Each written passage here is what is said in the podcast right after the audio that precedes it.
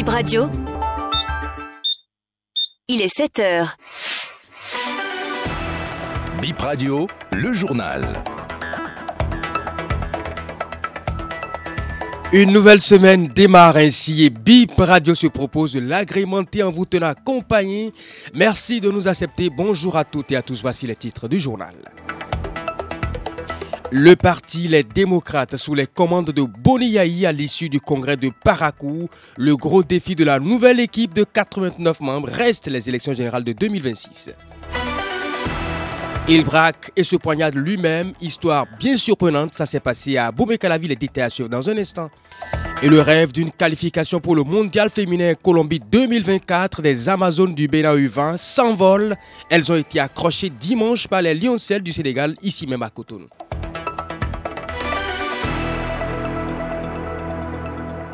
Bienvenue dans ce journal. Mesdames et messieurs, bonne position d'écoute à chacun et à tous. Le congrès du Parti Les Démocrates a débouché sur la constitution d'un bureau de 89 membres et deux commissaires aux comptes. Il s'agit d'une coordination nationale présidée par l'ex-chef d'État Boniaï. Son prédécesseur Eric Rondete devient premier vice-président. Nourinou Achade en est le deuxième vice-président. Le troisième vice-président a pour nom Basile Arossi. Au total, 13 vice-présidents. Fils du président Boniaï, est secrétaire aux relations extérieures. Dans une spéciale résolution lue à la fin du Congrès, les démocrates ont réitéré leur exigence sur la libération de Rekia Madougou. Et dans son adresse au public à la fin du Congrès, Boniaï a fait le procès du pouvoir en place. Nous évoquerons cette actualité avec le secrétaire à la communication du parti, Guy Mitokwe, d'ailleurs invité de BIP Réveil. Un policier béninois blessé samedi à Balanka, ville frontalière entre le Bénin et le Togo. Des populations protestaient violemment contre la fermeture des pistes donnant accès au Togo par les éléments de la police républicaine. Ils tentaient, ces personnes, d'empêcher la sortie des produits agricoles pour la vente au Togo voisin.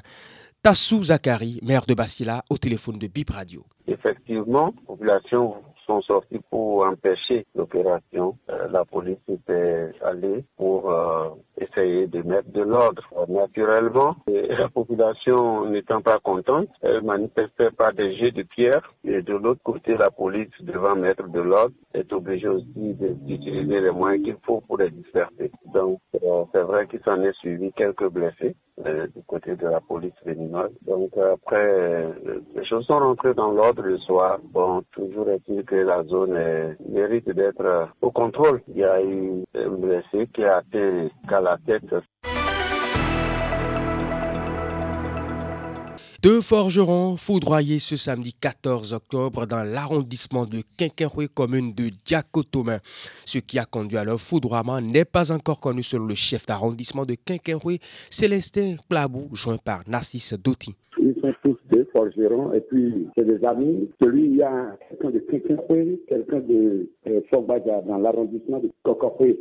Donc, c'est celui de Kokokoué qui est venu, je ne sais quel euh, sujet là a mené. Ils sont là, dans l'atelier de celui de Kinkoué. Ils sont ensemble quand la, le tonnerre les a foudroyés. C'est une explication euh, rituelle et traditionnelle. Donc, euh, jusqu'à aujourd'hui, moi-même, je suis en train de demander à savoir comment ça s'est passé. Mais jusqu'à plus tard, autour de 13 heures, dit qu'un corps déjà a été remis à ses parents, l'autre attend encore les rituels. Les deux corps sont remis. Quelqu'un qui est mort de cette façon-là, son enterrement est particulier. Je, après que je les ai quittés hier autour de 19h20 heures, je suis plus allé là-bas, mais selon les informations, c'est que les rituels vont être faits pour que euh, les initiés, les euh, couvantiers vont remettre le second corps aux parents. Maintenant, c'est un atelier d'un individu, ce n'est pas un atelier collectif.